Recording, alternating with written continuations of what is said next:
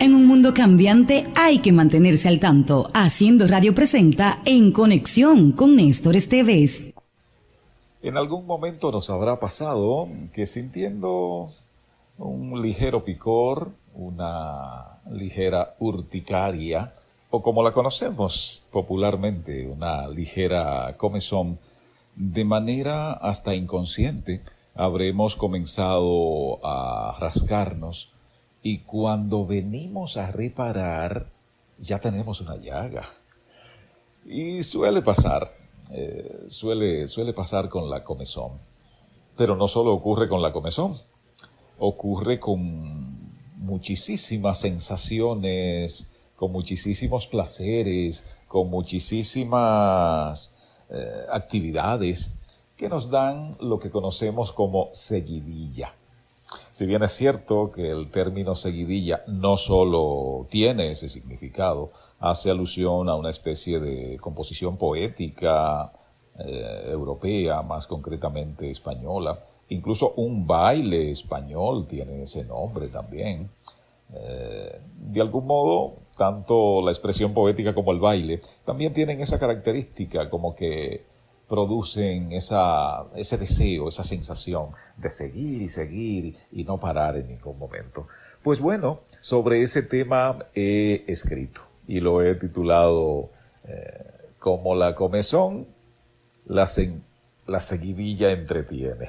Así lo, así lo he titulado. Lo pueden googlear por ahí.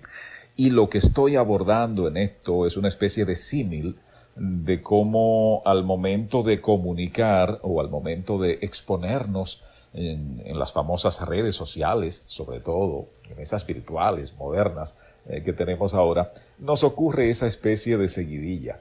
Y esa especie de seguidilla, si bien es cierto que entretiene, que en un momento determinado pues divierte, no menos cierto es que si lo hacemos sobre todo sin conocimiento, si lo hacemos de manera inconsciente, si lo hacemos así como a las ciegas, eh, puede llevarnos a, a un punto en el que tendríamos que lamentarnos.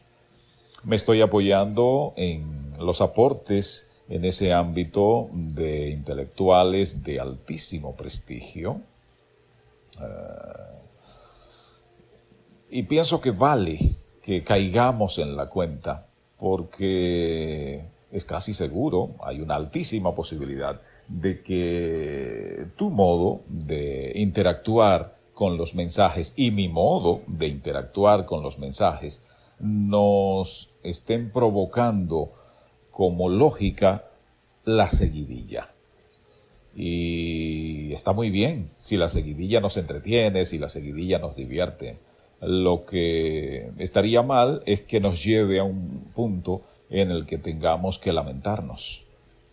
Bueno, acá no hay mucho tiempo para ello, pero en mi escrito estoy exponiendo al respecto solo para llamar un poco la atención, para que lo analicemos y para que tomemos decisiones, para que si bien es cierto que podamos disfrutar de esa seguidilla, no tengamos que llegar a un punto en el que nos lamentemos. Googlealo, búscalo, comentemos al respecto, mantengamos conexión con Néstor Esteves. Puede ser a través de arroba Néstor Esteves.